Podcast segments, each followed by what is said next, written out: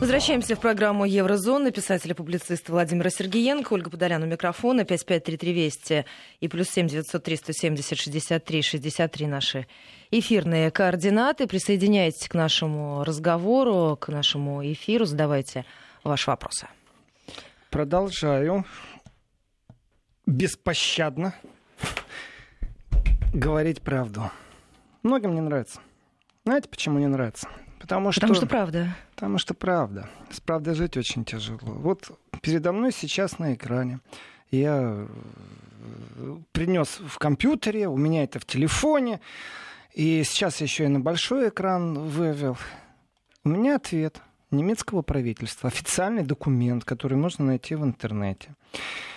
Э, написано вот прям Э, Министерство иностранных дел, направлено, подписано государственным секретарем. Э, копия документа ушла, конечно же, президенту Бундестага Вольгану Шобля. И этот документ — это ответ правительства Германии на запрос депутата э, фракции Делинки, то есть левых, Андрея Хунько или Хунко, как будет вам угодно, Э, еще документ подписан еще несколькими людьми. Там Андрей Хан, Александр Ной, э, Жаклин Настич, Табиас Флюга, Хайни Эрвин Сома, Катрин Фольга и вся фракция левых. Перечислять не буду. Но, тем не менее, Значит, э, документ очень такой интересный, потому что в нем есть самый важный пункт. Самый важный пункт. По закону Германии, если депутат спрашивает в течение какого-то времени, он от правительства получает ответ. Так вот, в вопросе 14 в этом депутатском запросе э, стоит черно по белому. Существует ли у правительства Германии э, какая-то информация, знание, может быть, в каких-то отдельных учреждениях э, конкретно, э, может быть, из разведки, из спецслужб информация о действительно существующей опасности нападения, агрессии со стороны России на страны Балтии и Польшу. Если да, то какие? Это вопрос. Это только вопрос. Так вот, в документе есть ответ на этот вопрос. Он очень короткий. На нем э, вот раз, два, три, четыре, пять, шесть, семь слов и точка. Написано «Der Bundesregierung liegen hierzu keine Erkenntnisse vor». Немецкому правительству неизвестно об этом. Черно по белому. Немецкому правительству ни разведке немецкой, ни немецкому правительству неизвестно о том, что у России существуют какие-то агрессивные планы или намерения в отношении стран Балтии и Польши. Это официальный ответ правительства Германии Андрею Хунько. Ну и всей фракции, и тех, кого я перечислял, чтобы их не обидеть. Извините, пожалуйста, у меня э, раздвоение личности или что? Это двойной стандарт? Вот заявление Министерства обороны в предыдущем часе я говорил солдат Германии погиб во время учений Беовульф, для тех, кто еще не слышал, э, натовские учения, проходя службу за родину и свободу. Так, точка. Дальше. Нет никаких данных о том, что из России исходит угроза странам Балтии. Вопрос. А что тогда делают леопарды на границе с Россией. И вот, Ольга, ваш вопрос о том, что совпадение, ну давайте так, я уже не верю в совпадение такого уровня. Если у правительства Германии, если у Министерства обороны Германии, если у натовцев это совпадение, то для меня это абсолютно не совпадение. Значит, запрос, который депутат э, партии левых Линке делал э, на имя правительства Германии, это запрос очень специфический. Перспектива развития совместной политики а, в пространстве от Лиссабона до Владивостока. Там происходит окунание действительно еще в Горбачевские времена, когда это первый раз прозвучало. И в предисловии достаточно сильно об этом говорится, кто и что и как, почему, откуда родилась идея от Владивостока до Лиссабона, от Лиссабона до Владивостока, это философская концепция прежде всего. Единое экономическое пространство. И в этом едином экономическом пространстве очень простой вопрос. Если кто-то собирается этим заниматься и выстраивать какие-то отношения, то дальше депутат, пользуясь своим депутатским правом, спрашивает правительство Германии, скажите, пожалуйста, а вы давали кому-то заказ? Вы давали какому-нибудь институту подряд? Вы вообще кого-то запрягли в эту систему тяжелых отношений с Россией, чтобы какая-то э, фракция, какой-то институт, какой-то независимый фонд стали разрабатывать концепцию улучшения отношений с Россией. То получается очень странная вещь. Если нет угрозы из России, а правительство Германии это подтверждает, с чем я и поздравляю, кстати, всех, и немцев, и поляков, и страны Балтии, и Польшу, я всех поздравляю. Вот немцы не знают. Если кто-то знает, то немцы не знают о том, что из России угроза выходит или не выходит. То Давайте так, в экономическом пространстве для того, чтобы какие-то шаги делать, нужно обязательно эти шаги продумывать. И правительство на то оно и есть правительство, чтобы поручить кому-то продумать эти шаги. Например, Министерство экономики, Министерство иностранных дел. Как правило, те уже передают дальше. Давайте соберем конгресс, давайте соберем какой-нибудь э, узкий формат, конференцию, э, давайте просто какому-нибудь институту, который занимается восточными вопросами, который занимается экономическими вопросами, дадим задание рассмотреть. Если вы никому не даете этого задания. Давайте похороним э, вообще вот э, идею о том, что от Лиссабона до Владивостока можно построить какое-то пространство, в котором будет, первое, самое главное, безопасность, очень важный фактор. Второе, экономическое процветание.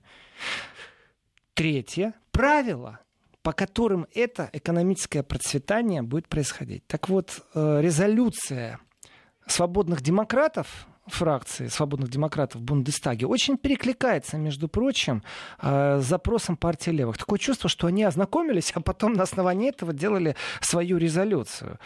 И, ну, не секрет, что существует определенный такой э, план построения отношений с Россией, который, вообще-то, можно сказать так, принял весь ЕС. Потому что главы МИДа, когда они приняли, э, это все-таки 28 стран-членов, они единогласно приняли пять принципов политики Евросоюза по построению отношений с Россией. И было это аж в 2016 году. Пять принципов, ни много и ни мало. Если внимательно посмотреть, что это за принципы, э, ну, давайте тоже. Если единогласно принимают, значит, все согласны. А, первый из принципов — это полная реализация Минских соглашений как ключевой момент в наших отношениях. Это Магерини заявляла.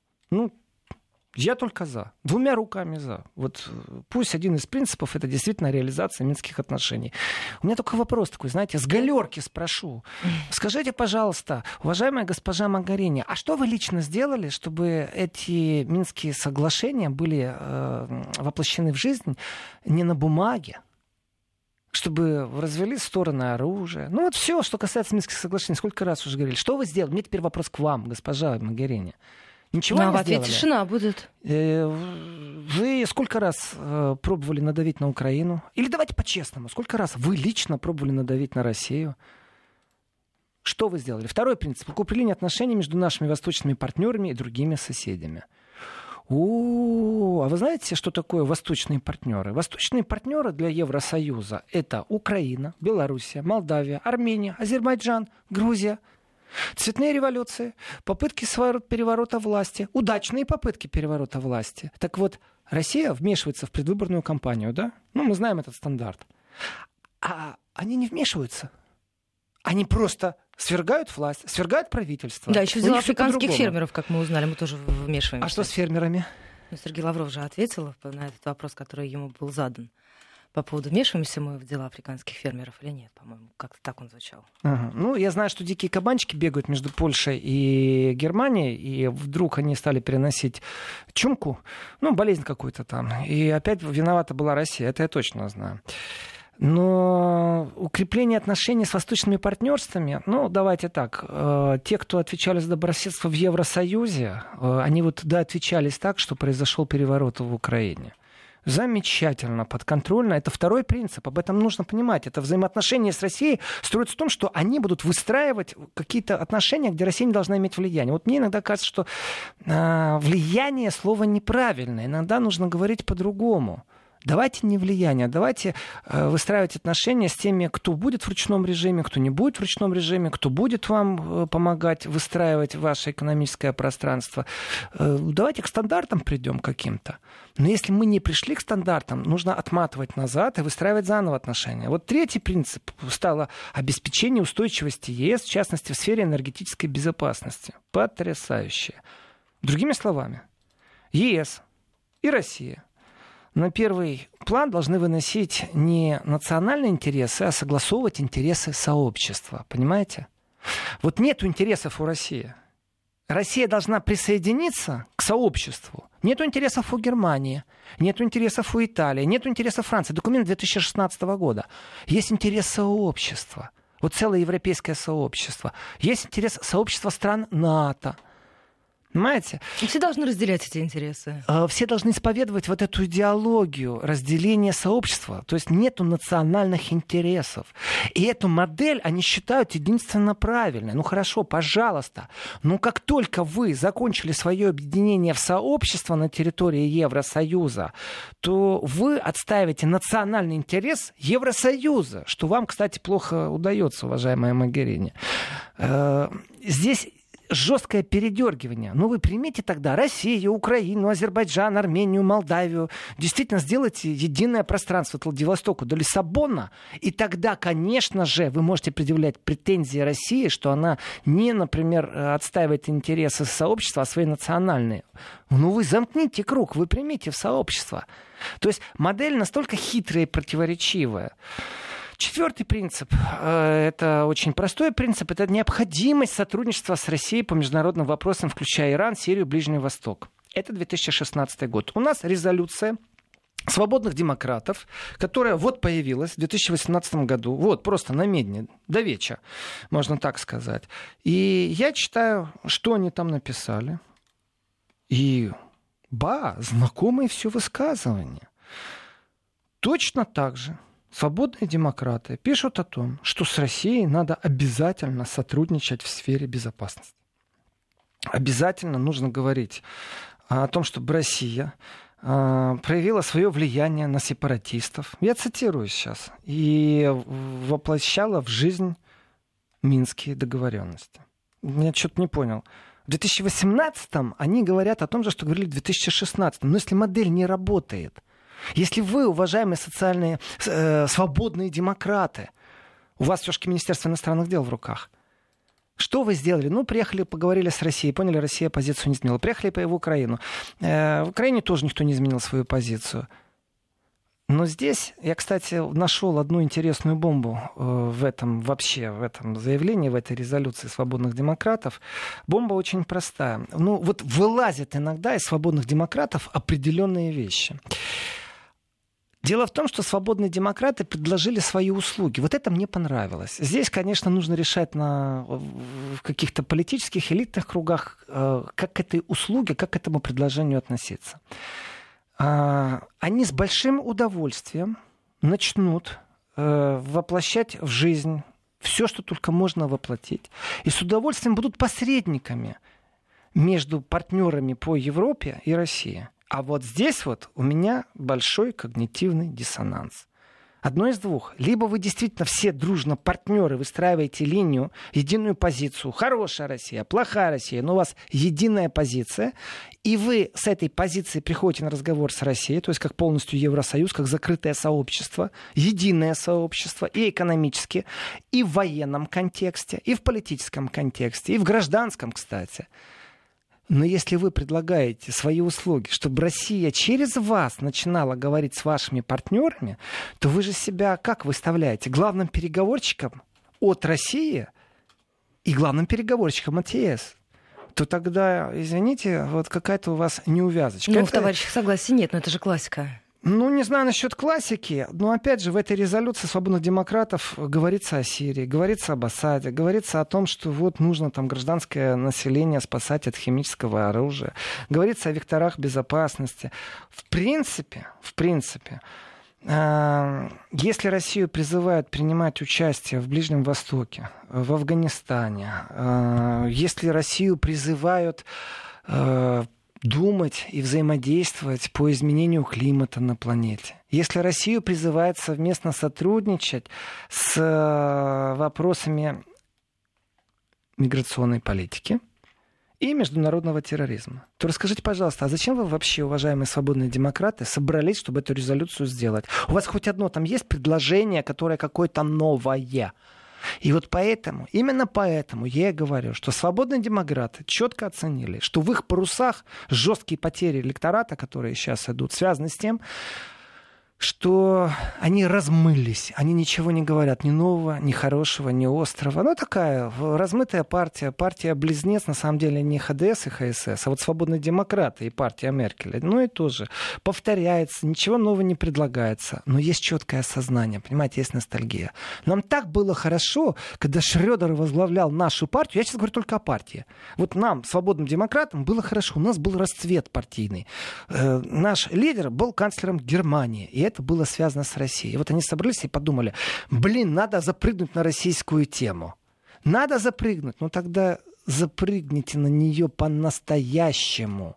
Уж если вы хотите э, партнеров по Евросоюзу э, как-то двигать в направлении России, то тогда не говорите, пожалуйста, что Россия должна считаться с тем, что она с Германией не будет говорить напрямую. То есть вы хотите напрямую говорить для того, чтобы потом говорить с партнерами. Какая политическая незаметная хитрость. Понимаете? И в этом отношении, конечно, ответ правительства Германии на запрос депутата Хунько, в принципе, замечателен.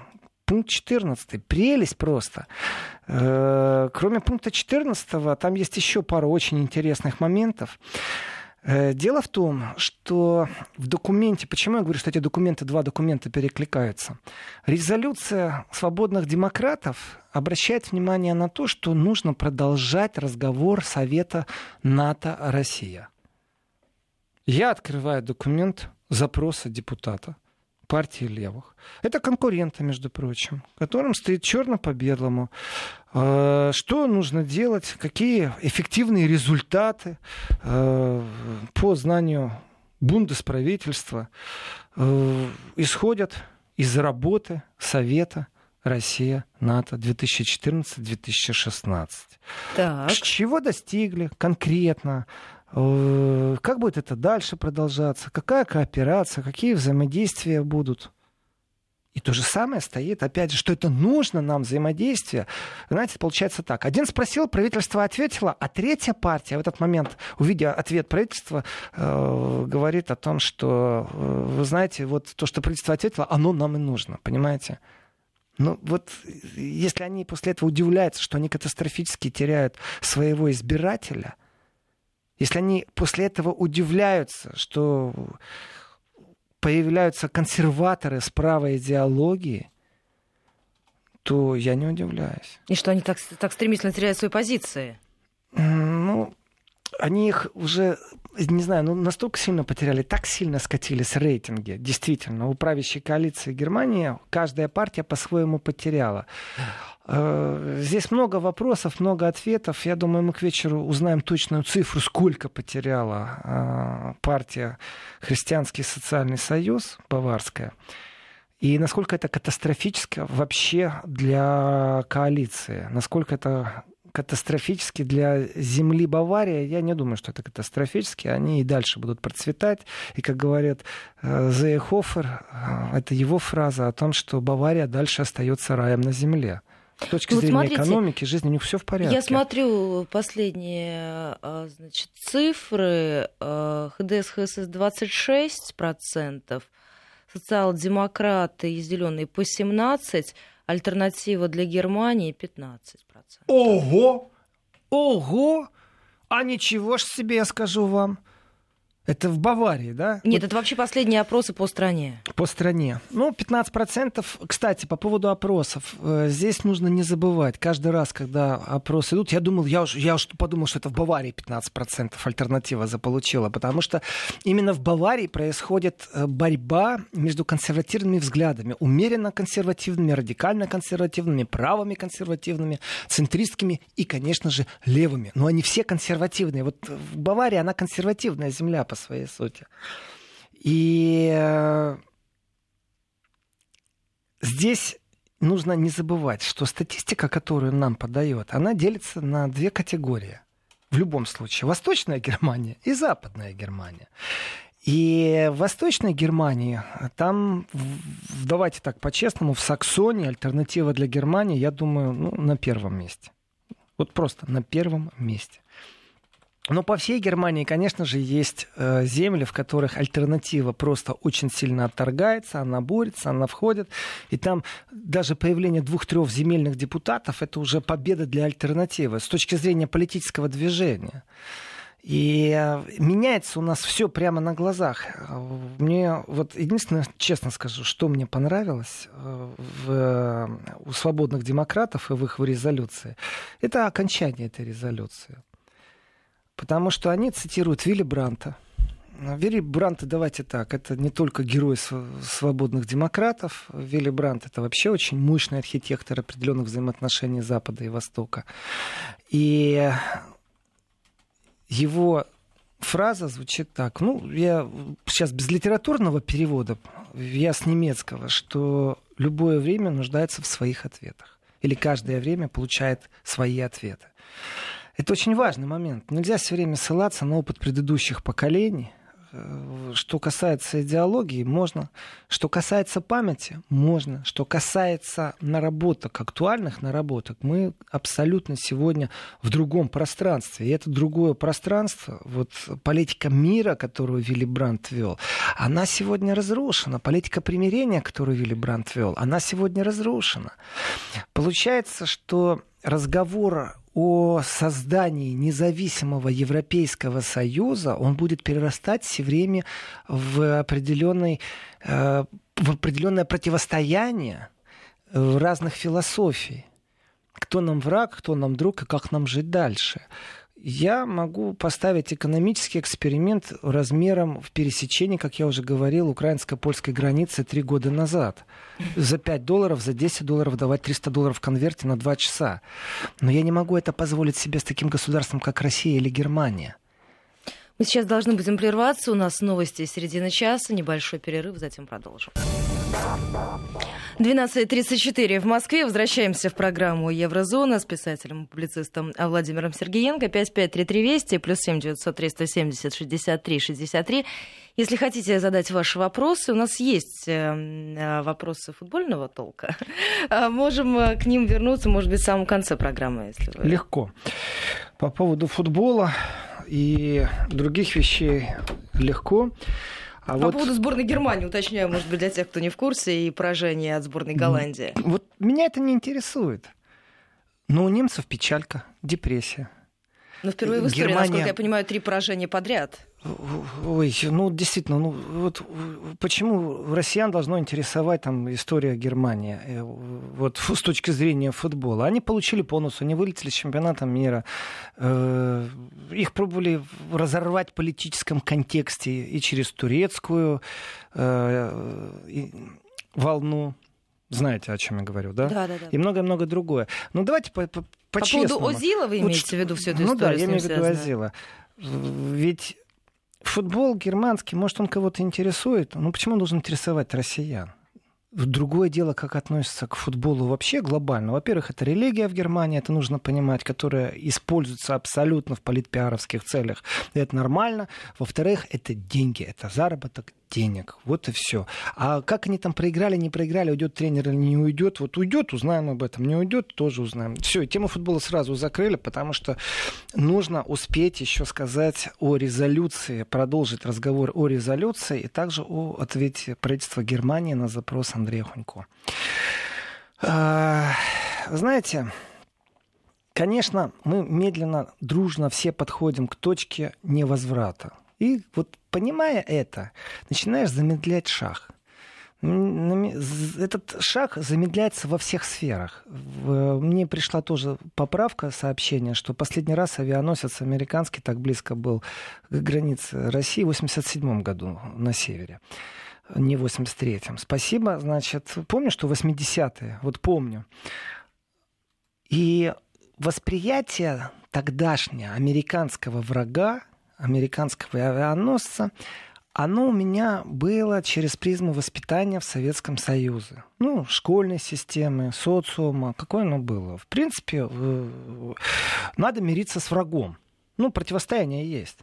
Сегодня у меня совсем другое восприятие американского авианосца э, на севере Европы. Это не враг России, это враг и Европы в том числе. И осознание этого я вижу в резолюции свободных демократов, потому что они пишут черно по белому о том, что система взаимоотношений, в котором одна страна начинает доминировать над другой страной, когда сверхдержавы борются за свое влияние, если бы это исходило из России, мол, все понятно. А вот это же выходит э, из другого конца света. Это исходит из американской стороны тоже. И это есть в резолюции. Это очень важный момент. Именно поэтому одна из э, партий, которая участник коалиции, которая входит в правительство Германии, задумается над вопросами европейской, и тут такой большой-большой знак вопроса, европейской чего? Самостоятельности – Справедливости. Европейской, э, европейской независимости, европейского суверенитета. Здесь же очень много вопросов возникает. Из чего выходит э, теперь европейский суверенитет? И э, когда Россия плохая, ну, привык я уже. Все, ладно, я привык читаю, слышу регулярно, привык. Иногда надо отгрызаться, иногда надо откусываться, иногда надо рассуждать, иногда надо защищать, а иногда надо не стесняться. Но в этой резолюции стоит, что и Америка исповедует ту же самую идеологию, то есть своего доминирования, по крайней мере, у себя на границах. Это философия. Можно ее обсуждать и говорить, хорошо это или плохо. И мне кажется, что свободные демократы, они застыли в своем развитии. Они застыли именно в те времена, вот они все ностальгируют, ностальгируют по Шредеру, которого очень сильно критиковали, очень сильно мочили, в прямом смысле слова, немецкие СМИ за то, что он связался с Россией, с энергетическим концерном. Но, тем не менее, нету каких-то новых веяний, а вот в вот этих старых веяниях происходит определенное осознание. А почему я говорю, что они немножко застыли в своем развитии? Да потому что говорить о том, что э, мы единый организм, рановато в Европе. Должно пройти хороших там лет 50, должно все устаканиться. А, и рано говорить о том, что Германия уважает интересы других держав, абсолютно вот так вот по-честному играя. Ну, кому сказки рассказывать? Ну, еще раз, я еще раз отправлю в Грецию. Там рассказывайте сказки, что вы партнеров э, уважаете. У Германии есть желание, это я вижу, стать игроком на международной арене. Ну, желание, понятно, стать постоянным членом Совбеса ООН, это фу, какое у них сильное желание. У меня вопросов нет. Если бы Германия вот действительно, не было бы в НАТО, заявила бы о своем выходе из НАТО, как это делала Франция. Если бы Германия сказала, четко и ясно, что она не будет участвовать ни в каких войнах, что она не будет поставлять оружие в страны, которые конфликтуют, что она не будет присутствовать на границах, в которых может произойти конфликт, и что ее безопасность, она действительно европейская, концептуальная, но внеблочная, и они абсолютно нейтральные, я бы сказал тогда, о, вот это слово мужа. Вот теперь можем поговорить о том, чтобы лоббировать интересы Германии как э, постоянного члена Совбеза ООН. Но если Германия член НАТО, если немецкие леопарды на границе э, с Россией, если э, немецкие солдаты гибнут во время операции, которая названа именно так же, как операция по освобождению Музонского архипелага с э, советской стороны, а это было Беовульф, то тогда у меня вопрос. Вы, вы что там совсем не дружите с реальностью. Понимаете, в этой резолюции, которую я читаю свободных демократов, стоит, что Хайка Мас, министр иностранных дел, вот в России был и уже заявлял о том, что обязательно нужно развивать взаимодействие между высшими учебными заведениями и наукой. И 18-20-е годы, они вообще должны быть направлены на интенсификацию, на усиление этих взаимоотношений. Я только за. Вот там, где политики не могут договориться, действительно не могут, два одинаково звучащих монолога, отставивших свою позицию, ну, только уже идиоты могут это воспринять за диалог. Все, диалога нету, забыли. Кто может между собой договориться? Я вам скажу, между собой могут договориться это бизнес и наука. И когда политики не могут договориться, пусть они помолчат. Пусть им будут говорить э, люди науки, и люди экономики. Что нужно делать дальше? Вот именно оттуда исходит концепция выстраивания нулевых отношений с Россией. Ее можно уже сейчас программировать. Это то, что сейчас висит прямо в воздухе. Это висит в воздухе везде. В Совете Европы, в Европарламенте, в Бундестаге, в парламенте Франции. Это везде висит сейчас в воздухе. Ведь когда-то придет пункт, и не надо все время цепляться и говорить, да мы вечно будем цепляться, что Россия не выполняет минские договоренности. Цепляйтесь сколько угодно. Тогда поезда в России будут скоростные ездить, которые будут строить совместно с корейцами. И даже э, итальянцами, может быть. Вполне возможно. Потому что бизнес и экономика не заинтересованы в ваших политических ракетерских замашках. Жестко, ну так оно и есть. А если говорить о науке, люди науки это действительно тот диалог, который безумно важен. Я вчера уже говорил о том, что нужно брать пример это с космоса. В космосе кооперация просто идеальна. Все переживают за Россию, все переживают, приземлился или не приземлился экипаж. Вот там нет политики, хотя постоянно пробуют навязывать. Вот футбол пробовали навязывать, вот и в космос пробуют навязать политику. Есть конкуренция. Но сегодня есть же получается, что проекты. без политики, вот, вот понимаете, все эти старые принципы, там спорт вне политики, все остальное уже не работают совершенно. Работают работают на другом уровне. Давайте так, в информационной войне, Ольга, э, есть э, нападающие, есть обороняющие, есть тактика, есть философия, есть стратегия, все, что хотите, есть. Но давайте по-другому. В научных документах между собой вот сядут два ученых, посокрушаются о том, что политики не договариваются и уткнуться в свои научные труды, в документы. Здесь есть такие проекты грандиозные, которые не потянет ни одна Германия. Давайте по посмотрим на разгон частиц в швейцарский. Э, ни одна Америка, ни одна Япония. Здесь действительно существует большая кооперация. Есть очень такая циничная фраза о том, что если посчитать, именно посчитать с финансовой точки зрения – Вторую мировую войну, не говорить не о человеческих жертвах, а говорить с финансовой точки зрения, то каждый житель нашей планеты имел бы собственный дом, связанный с другим с домом, хорошей заасфальтированной дорогой.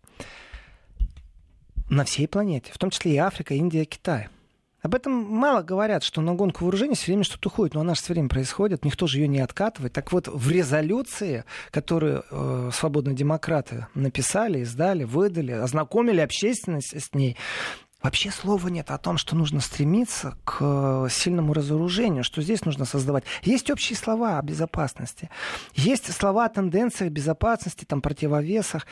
Ну, есть о том, что нужно продолжать обязательно связи по линии НАТО-Россия. То есть есть понимание, слава богу. Четко стоит о том, что они придерживаются формата нормандской четверки. Мне нравится это, молодцы. ОБСЕ нужно обязательно усилить. Мне нравится. Декларация пустых слов. Вот и все. Ничего нового они не говорят. Но если вы ничего нового не говорите, оно не действует. Вопрос, зачем вы вообще тогда говорите, уважаемые свободные демократы?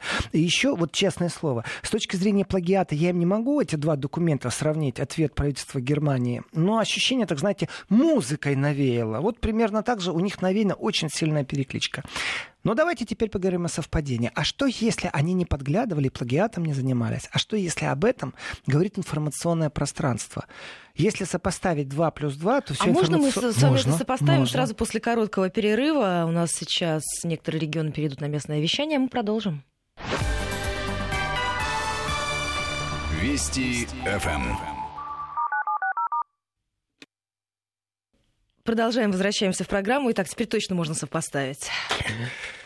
То тогда информационное пространство нам шепчет, что пришло время осознания того, что диалог с Россией, в любом случае, от которого э, вроде бы официально никто не отказывался, но его и не вели.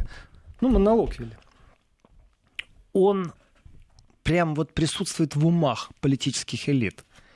И эти умы, ну, как смогли. Вот здесь вот точно как в анекдоте. Вот как смогли э, говорят об этом. Не просто там э, русский ветер нужно надуть собственные паруса. Нет, давайте, давайте тоже правде в глаза смотреть. Авианосец американский, учения НАТО возле Норвегии, понимаете, Трезубец 2018, все замечательно. И в этот момент можно сказать, а вы знаете, а мы созрели поговорить с Россией, но на основании тех пяти принципов, которые мы сформировали в 2016 году. И я в этот момент скажу, алло, гараж, я вас не слышу. Вы хотите сказать, что вы готовы к диалогу, но ваш диалог это повторение тех принципов, которые были в 2016 году, которые не работают вообще. Они считают, что эти принципы вообще не устаревают, что ли, или больше предложить нечего? Вот в чем причина того, что они пытаются одни и те же вещи без конца предлагать, хотя эти вещи совершенно нерабочими оказываются в их исполнении? В их исполнении, кстати, в их исполнении. Э, изменилась только одна вещь. Авианосец американский на учение НАТО приезжает, понимаете? Я вижу здесь много вещей, опасных вещей. Ведь разговор идет не только о странах Балтии, которые по ответу правительства Германии защищать не надо. Понимаете? Не надо их защищать. Они лукавят, они врут, посылая туда своих солдат, которые там гибнут. Соболезнования семье погибшего. А сам факт участия и названия Беовульф, это то, о чем я буду еще долго говорить. Это я буду везде говорить, что операции названы одинаково. Здесь они хотели захватить остров, архипелаг, назвали Беовульф, и это Вторая мировая война. Именно вот в, это же, в эти же даты все это происходило.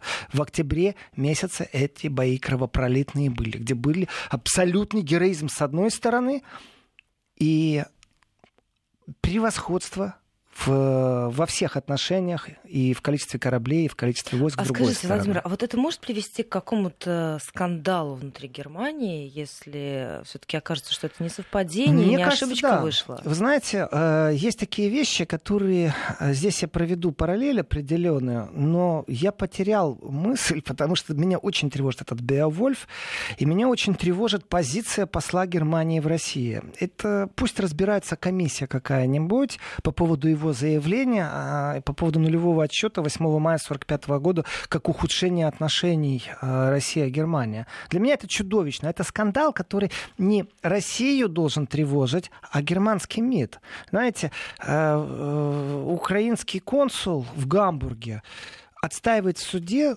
э, свое право работать дальше в консульстве. Он считает, что его неправильно уволили.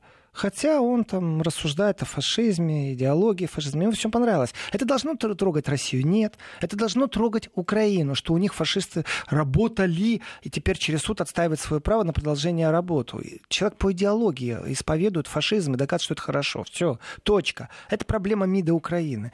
Вот здесь вот проблема МИДа Германии. Но ведь не просто так они главу, зам главы разведки БНД э, послали в Россию. Ну вот мысль, которая утонула и безумно важна. Э, дело в том, что прикрываясь определенной ширмой, очень определенной ширмой. Мол, страны Балтии в опасности, Польша в опасности, Украина в опасности. Вы посмотрите, что там творится на востоке Украины. А разговор может идти совсем о другом. Ведь э, то, что Россия очень лакомый кусок, это понятно. Ее разорвать, конечно, хочется, просто кишка тонка. Ну, невозможно сегодня это сделать. Здесь есть триада, сдерживающая, все в порядке. Но есть еще спорные территории. И в этом отношении учение у берегов Норвегии, конечно же, это прицел на те будущие вызовы, на те будущие споры, которые существуют. Э, я бы так сказал, северные ископаемые, там границы нечеткие, там есть спорные территории, спорные архипелаги, спорные места экономического влияния. И разработка северных шельфов — это та спорная территория, куда не просто так авианосец присылают к берегам Норвегии. Это демонстрация в принципе, российские подводные лодки тоже То есть всплывут это где-то. можно рассматривать просто как некий демонстративный жест. Конечно, Всё. конечно. Если в последний раз авианосец добрел в 87 году и сейчас добрел, то давайте говорить правде в глаза. Это демонстрация чего? Это демонстрация присутствия. И теперь представим себе, стоит авианосец у берегов э, Норвегии, столько-то стран НАТО участвует. Вот Россия, она рядышком. Долетят самолеты из этого авианосца, ракеты-бомбы долетят. Вот они там будут учения проводить. И в этот момент из Германии такой голосочек. А нам с Россией нужно говорить. Все, в принципе, 2016 года, вот они же и остались, вот мы готовы обсуждать их. Понимаете, насколько для меня пуста вот эта резолюция свободных демократов? Просто пуста. Это говорит о том, что на повестке нет ничего интересного. И с их министром иностранных дел о чем-то договариваться, ну да, они предложили услугу через них разговаривать со всей Европой. Вот об этом пусть думают российские политики. Стоит ли через них разговаривать? Может быть и стоит, но тогда их посол не должен говорить, что нулевой пункт отсчета ухудшения отношений России и Германии является 8 мая. Это большая проблема. Вы знаете, я... Он что, э, идею реваншизма пробует э, как-то возродить или что? Я понимаю, что он закончил самую элитную школу Германии, самую дорогую, где одни мажоры. Знаете, в Германии тоже есть мажоры, кстати. И они там, вот там, где по одежке встречают, там, где на дорогих машинах. Э, да, древний род. Ольга, вы хотели сказать? Да, я хотела спросить, я просто смотрю на ленты информационных агентств, постоянно поступают события, сообщения о том, что сейчас происходит э, в Киеве. Полиция охраняет советские памятники в Мариинском парке от возможных действий радикалов. Э, конечно, вопрос риторический, но вот весь э, Запад, те, кто участвует в Минском процессе, я имею в виду европейских лидеров, снова никто не обратит внимания о том, как... Ну, вопрос не риторический. Дело в том, что советские памятники не находятся в, в сфере интересов э, европейского сообщества или всемирного сообщества. Абсолютно. И даже наоборот. Э, спросите поляков, что Нет, я имею в виду вот то, что люди идут шествиями, о том, что очередная годовщина УПА отмечается. То есть это уже нечто привычное то, к тому, то, что уже не вызывает никаких Значит, вопросов. Абсолютная слепота абсолютная слепота, абсолютная глухота, абсолютная немота. Знаете, три обезьяны. Ничего не слышу, ничего не вижу, ничего не говорю. Вот все, что касается усиления национализма на территории Украины, который может быть на грани, э, и идеология нацизма, СС, понимаете, это считается украинским котлом, и пусть там варится сама Украина. Об этом молчат. Никаких не заявлений. Ну, время от времени появится что-то в прессе, но не является повесткой. Это давным-давно понятно. Именно э, здесь каких-то первооткрывательских вот сейчас новых течений, там, вот я не вижу ни одной партии, которая бы открыла эту банку и сказала бы, товарищ, смотрите, что там творится. Но нету никого. Вот эти три обезьяны политические, они практически доминируют и в СМИ тоже. Поэтому э, УПА, не УПА, СС Галичина или не СС Галичина, СС Галиция, э, их эти разговоры не интересуют. Себя отмыли, и слава богу. Но опять же, Ольга, ну давайте еще раз.